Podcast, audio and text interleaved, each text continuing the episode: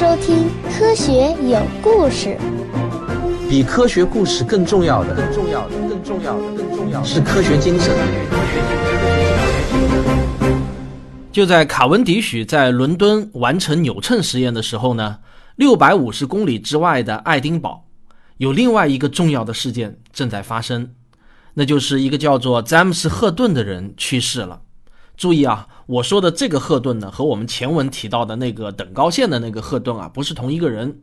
前文的那个赫顿呢，是查尔斯·赫顿，在英国啊，叫赫顿的人实在是太多了。而我们今天要说的呢，是詹姆斯·赫顿。詹姆斯·赫顿一去世啊，对于他本人来说呢，当然是一个不幸的消息。但是啊，从某种意义上来说，对于人类的科学事业却是一个好消息，因为这个赫顿一死。就为一个叫做普莱费尔的人放心大胆地改写赫顿的著作，扫清了障碍。我们从何而来？要去向何方？一个星球，一个实验，请听我为您讲述有关宇宙、自然、生命的简史。赫顿具有许多优秀的素质，例如呢，他目光敏锐，很健谈，与人相处很愉快。他对地球神秘而缓慢形成原因的洞察力无人能及。但遗憾的是呢，他的书面表达能力极差，不是一般的差。凡是他写下来的见解啊，几乎都没有人能懂。有位生物学家对赫顿这方面的能力啊，是一声叹息的评价道：“在文字修饰能力方面，几乎是完全的无知。”这个赫顿写下的每一行字啊，都像是睡神的请柬，啊，听清楚我这个比喻啊，睡神的请柬。我从他一七九五年写的《地球论及证据和说明》的这本书中呢，摘录了一段。这本书上是这么写的，好吧，你们自己听好了啊。组成我们居住的世界的材料，其实不是现在这个地球的直接前身，而是要继续往前追溯。那时的地球是第三代，出现在陆地露出海面之前，而我们现在居住的陆地还在大洋的下面。不知道大家听下来感觉怎么样啊？但是他的才华呢，却是无可否认的。他几乎是单枪匹马地创立了地质学，改变了我们对地球的认识。赫顿一七二六年出生在一个富有的苏格兰家庭，生活非常安逸和舒适。他这一生的大部分时间啊，都工作的很轻松，专心从事智力活动。他先是呢学习医学，但发现啊不对胃口，又转而去学习农业技术。有很长一段时间，他住在贝里克郡自家的农场里面，惬意的实践他学到的农业科学技术。但后来呢，他又厌倦了与土地和羊群打交道。于是呢，他就移居到了爱丁堡，创办了一家成功的企业，从煤烟中提炼一种叫氯化铵的化合物。工作之余呢，他还忙于各种科学研究活动。当时的爱丁堡啊，是科学活动的中心，充满了活力。赫顿呢，就如鱼得水啊，尽情地享受充实的生活。他加入了一个科学社团，叫牡蛎俱乐部，并成为其主要的成员。一到晚上呢，他就去俱乐部参加聚会，来的人呢都是些后来的成名人物，比如说当时的经济学家亚当·斯密，还有化学家约瑟夫·布莱克，哲学家戴维·休谟，还有偶尔光临的本杰明·富兰克林和詹姆斯·瓦特，可谓是众星云集啊！在那个令人神往的古典时代，赫顿这样的人几乎对所有的事物感兴趣，从矿物学一直到玄学。他用化学品做实验，调查开采煤矿和修筑运河的方法。他考察盐矿，推测遗传机制，收集化石。他还提出关于雨的成因和空气成分的理论，思考运动定律等等。但他最感兴趣的呢，还是地质学。在那个有点疯狂好问的年代，有许许多多问题吸引着人们的兴趣。其中有一个问题就长期困扰着人们：为什么？在山顶上能够发现古老的贝壳和海洋生物的化石呢？他们究竟是怎么跑到那里去的？那么，自认为找到答案的人们分裂成了两个完全对立的阵营。一方阵营的理论称之为水层论，这种理论认为，地球上的一切事物啊，包括那些看似不可能出现在高地上的海贝壳，都可以用海平面的降低和升高来解释。水城论者认为，山脉、丘陵与地球本身一样古老，只有在地球的大洪水时期，它们才会在水的冲刷下发生变化。但是另一方对立的阵营的观点呢，叫做火城论。这种理论关注的是火山和地震，以及其他一切会改变行星地表的地质活动。显然啊，这些活动与海洋无关。火沉论者向对手提出了一个棘手的问题，那就是大洪水退去后，那么多的水都到哪儿去了呢？如果当时存在足以淹没阿尔卑斯山的水，那么阿弥陀佛，他们现在到哪儿去了呢？火沉论认为，地球同时受到内部和外部两种力的共同作用，但是呢，他们也还是无法令人信服的解释那些贝壳到底是怎么跑到山顶上去的。这个呢，就是地质学研究史上最著名的水火之争。这场争论啊，持续了几十年。十八世纪晚期，德国的地质学家维尔纳最早创立了水沉论。因为维尔纳的名气很大，所以水沉论呢一度是极为的流行，成为了最主流的学说。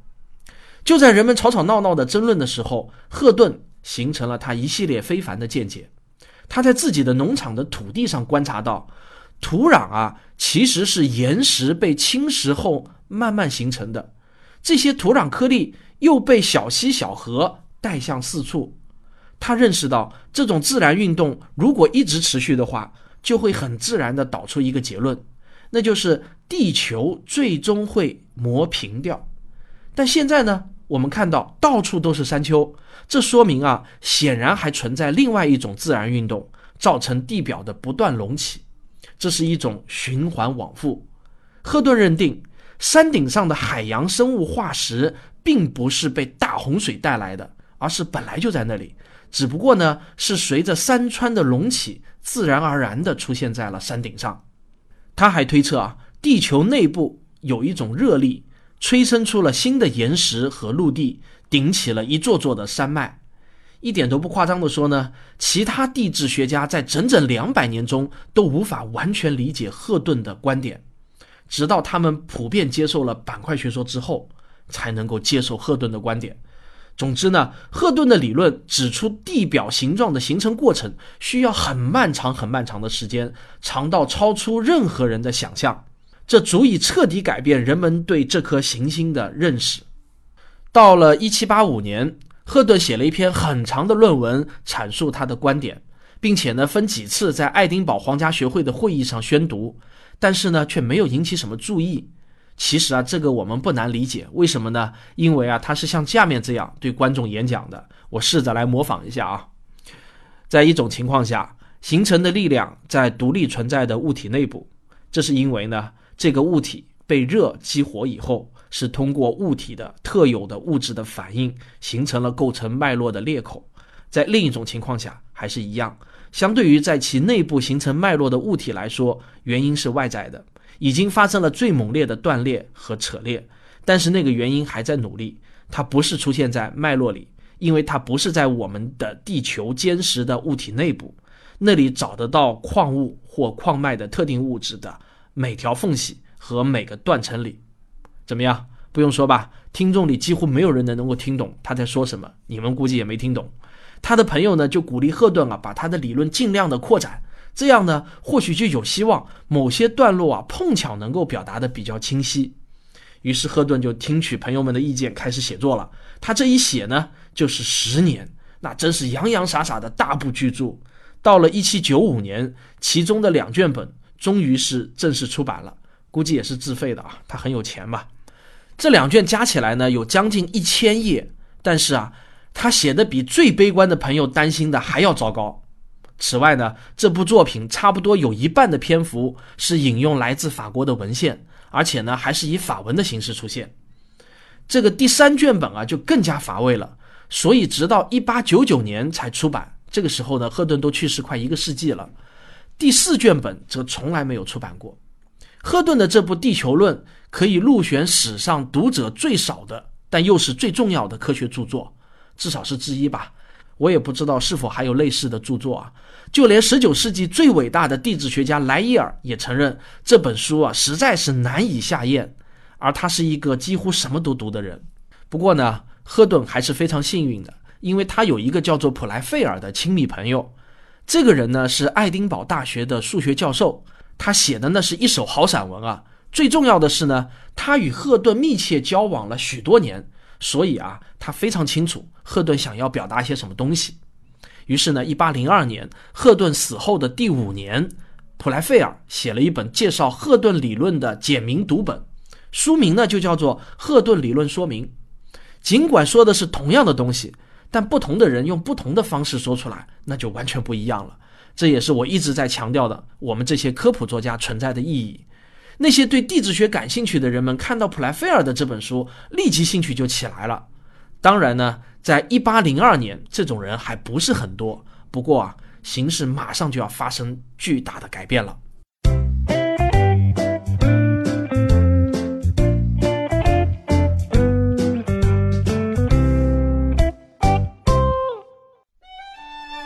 我的科普著作《时间的形状》各大网店和电子书阅读平台有售。感谢大家对我的厚爱，使得这本书已经成为史上最畅销的中文原创科普书之一。作为生日礼物送给朋友，那是再合适不过了。你也可以在我的微信公号中买到亲笔签名本，但价格会略高于网店哦。广告结束，正片开始。到了一八零七年的冬天，在伦敦。阿卡尔街头的共济会酒店中，有十三个志趣相投的人走到了一起，他们组成了一个聚餐形式的俱乐部。后来呢，就取名为地质学会。他们相约啊，每个月碰一次头，喝上一两杯马爹利，愉快的大吃一顿，顺便呢，交换一下各自对地质学的看法。而这顿饭的价格特意被定为昂贵的十五先令，就是为了让一些只有脑袋但是没有口袋的人望而却步。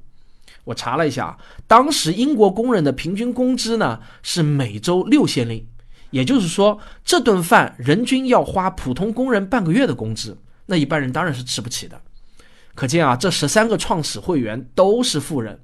没过多久呢，他们觉得有必要要设立一个常设机构，有固定总部的那种，以便人们能够随时聚在一起分享和讨论新发现。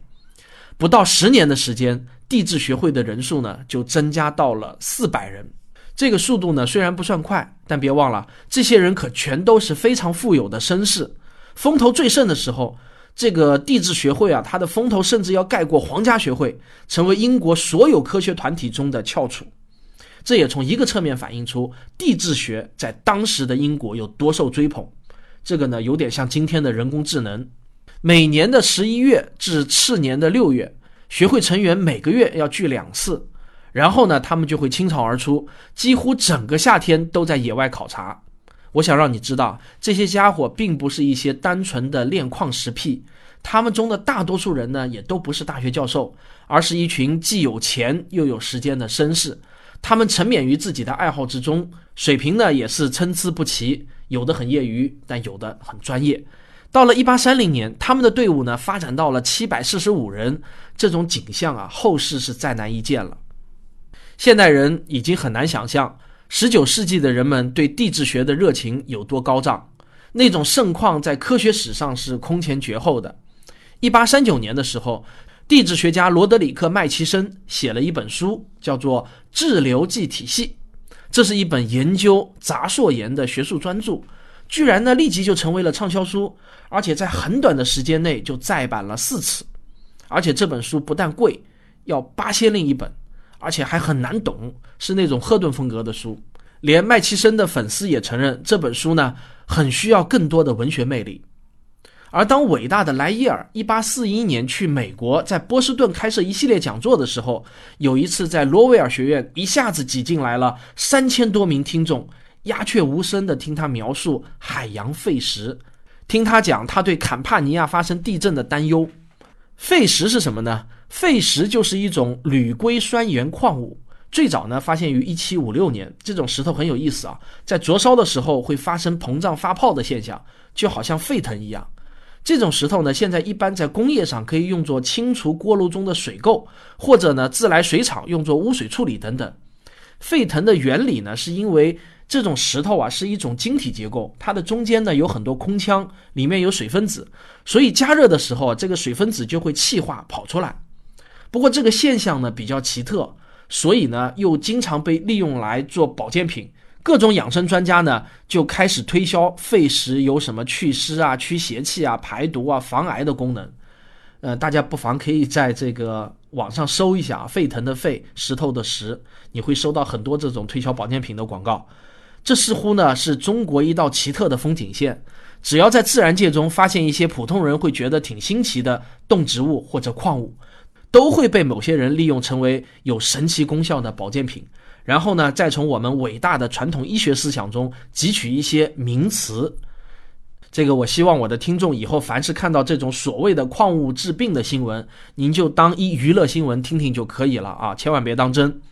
在当时全世界的近现代化国家中，尤其是英国，有点学问的人呢，都喜欢跑到乡下去干一点他们所谓的敲石头的活儿。他们干的那是一本正经啊，还喜欢打扮的煞有介事，比如说。身着那种黑色的套装，头戴一个高顶礼帽，但牛津大学的巴克兰牧师呢却是个例外。他习惯于穿着博士长袍在野外工作，出于什么动机呢？我也只能遥想一下了。这个领域呢吸引了很多著名的人物，其中之一呢就是我们前面说的那位麦奇森。他是位出生在苏格兰的富二代，父亲在他三岁的时候啊就去世了，给他留下了一笔丰厚的遗产。于是他在二十五岁之前呢，要么在纵马飞奔追狐狸，要么呢就是用猎枪把空中飞行的鸟儿变成一团团飘扬的羽毛。除了阅读《时代周刊》和打一手好牌之外，他并没有显示出有过人的思考能力。但是呢，他遇到了生命中的两位贵人。二十三岁那年，他遇到了后来的妻子，一位将军的独女，家学渊源，对麦奇森产生了重要的影响。二十六岁那一年呢，新婚不久的夫妇在旅途中又结识了著名的英国化学家戴维。在戴维的影响下，麦奇森对石头产生了浓厚的兴趣，并且呢，以令人吃惊的速度成为了地质学思想界的巨人。还有另外一个名人呢，是帕金森博士。他早年呢是一位社会活动家，写过不少鼓动性的小册子，例如啊《不流血的革命》。一七九四年呢。他被牵连进了一起听上去有点疯狂的阴谋，被称为“玩具枪计划”。这个计划呢，打算在英王乔治三世坐在剧院看戏的时候，用喂过毒的飞镖射中他的脖子。帕金森差一点就被督察院带走讯问，好在这件事情在帕金森受到指控之前呢就不了了之了，因而免去了一场被戴上镣铐发配到澳大利亚的牢狱之灾。此后呢，他的生活逐渐变得安定保守。他对地质学产生了浓厚的兴趣，而且呢，他还是地质学会的发起人之一，写过一本地质学方面的重要著作《史前有机遗迹》。这本书在半个世纪中一直在重印，他从此再也没有制造过任何的麻烦。不过啊，今天的人们记住帕金森这个名字，却是因为一种疾病，当时呢被称为震颤性麻痹。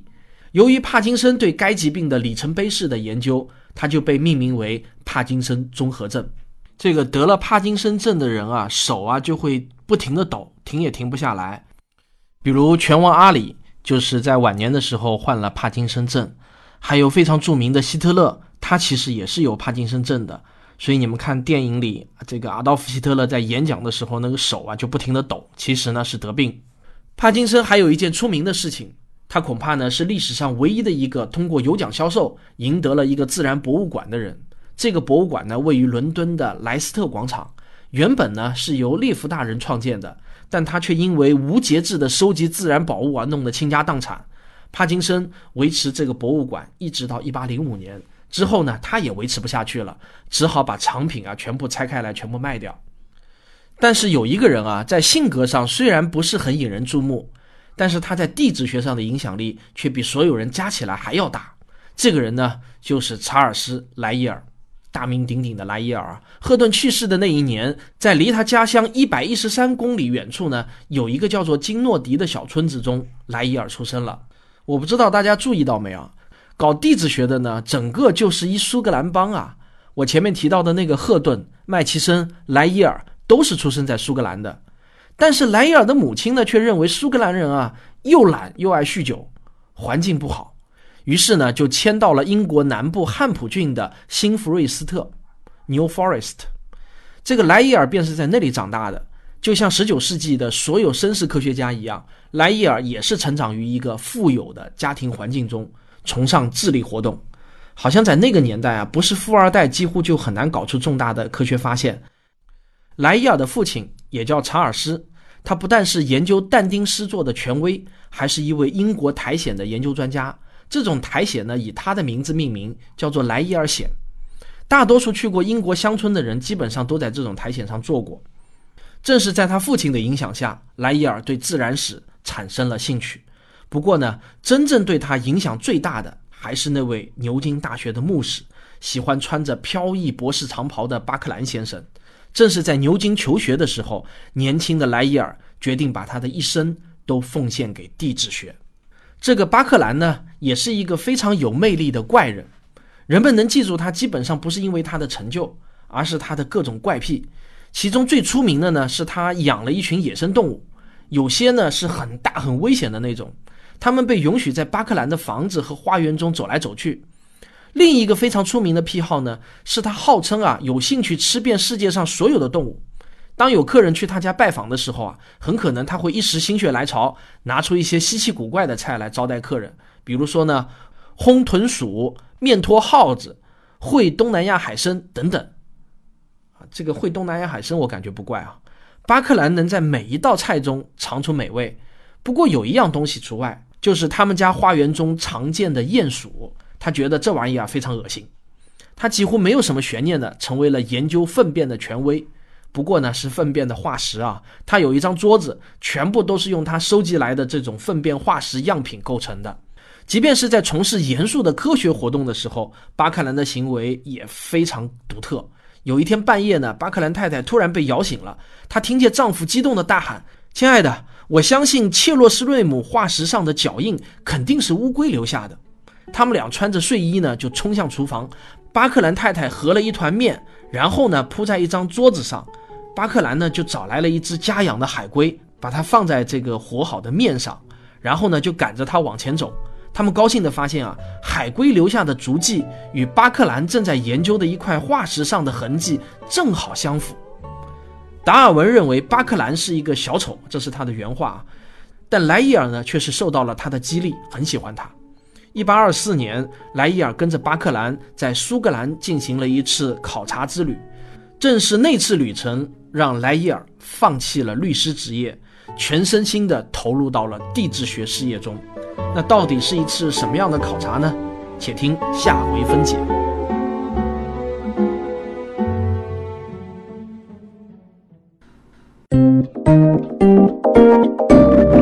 学声音。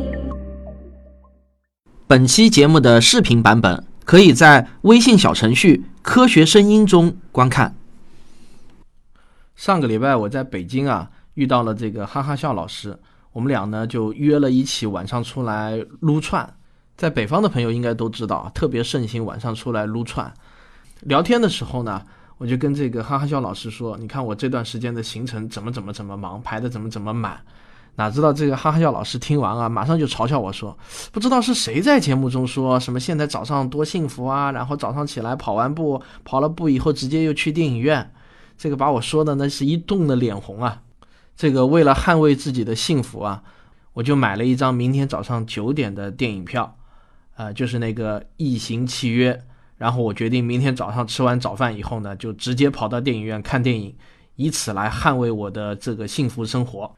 我希望大家不管多忙呢，还是应该抽出一点时间放松一下啊，陪陪自己的女朋友或者老婆或者自己的孩子家人，一起去看场电影，这个呢还是蛮重要的。